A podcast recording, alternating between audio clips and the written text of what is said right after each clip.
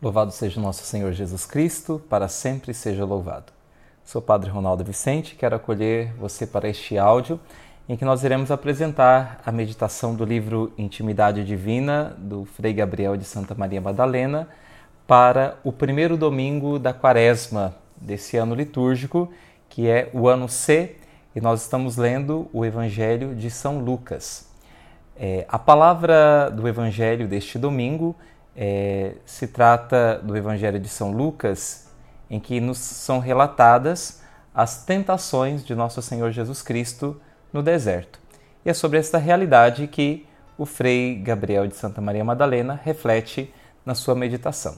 Então vamos passar diretamente à meditação do Frei Gabriel, já que o texto das tentações nos são bastante, é, o texto das, das tentações nos é bastante conhecido. No primeiro domingo da Quaresma, são os cristãos transportados por um momento de intensa meditação ao deserto, onde Jesus foi conduzido pelo Espírito. O deserto é na Sagrada Escritura o lugar privilegiado do encontro com Deus. Assim foi para Israel durante 40 anos.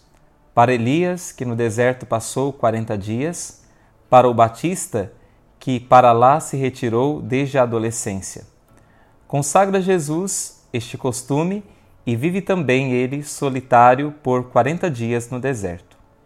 Para Jesus, porém, o deserto não é só lugar de retiro e de intimidade com Deus, mas também de luta suprema, onde era tentado pelo demônio. Satanás propõe ao Salvador um messianismo de triunfo e de glória. Para que sofrer fome? Se é o Filho de Deus, transforme as pedras em pão. Para que viver como miserável errante pelas ruas da Palestina, circuncidado de gente exasperada pela pobreza e pela opressão política?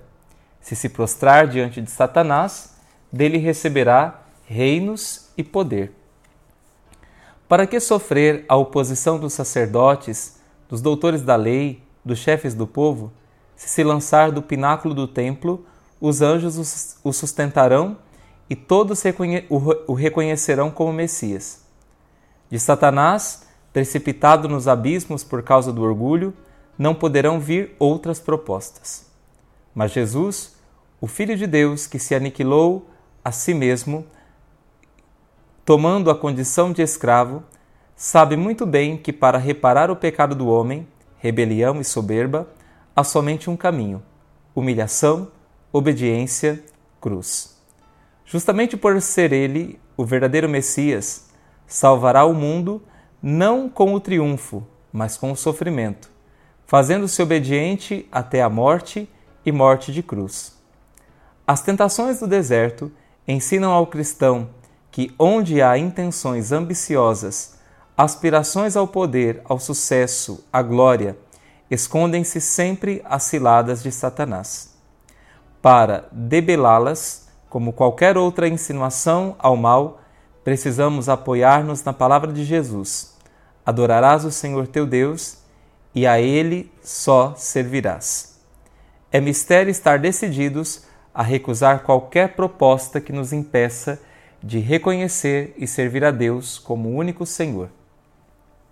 O conceito de fidelidade a Deus é desenvolvido nas duas primeiras leituras do dia, que nos apresentam uma, a leitura de Deuteronômio, a profissão de fé feita pelo antigo povo de Deus, e a outra, da carta aos Romanos, a do novo povo de Deus.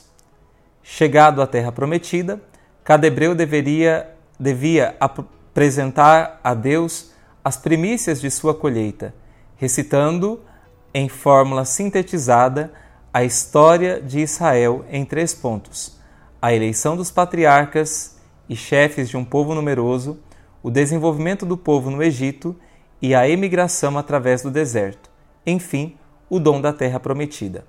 Desse modo, o piedoso israelita reavivava sua fé no Deus de seus pais, demonstrava-lhe o próprio reconhecimento pelos benefícios recebidos, como também a própria devoção e vontade de servi-lo. Era uma espécie de credo expresso com palavras e com a vida. Do mesmo modo, embora em outro contexto, convida São Paulo o cristão a professar a fé.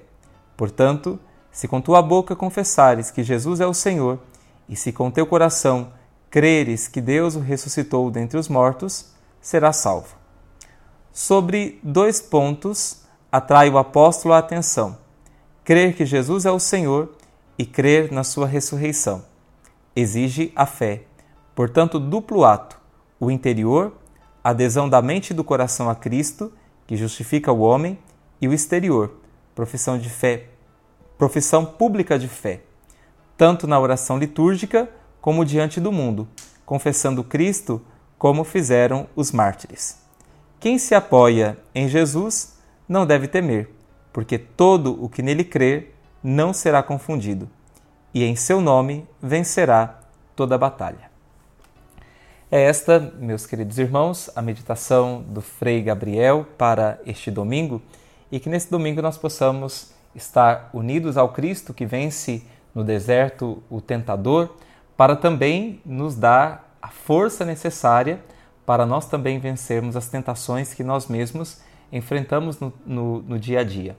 Adão e Eva no paraíso não resistiram ao tentador e trouxeram o mal para todo o gênero humano, e nós experimentamos a consequência do pecado que entrou no mundo por causa é, que eles cederam ao tentador. Jesus, no deserto, onde lhe falta tudo, resiste ao tentador e nos traz todo o bem.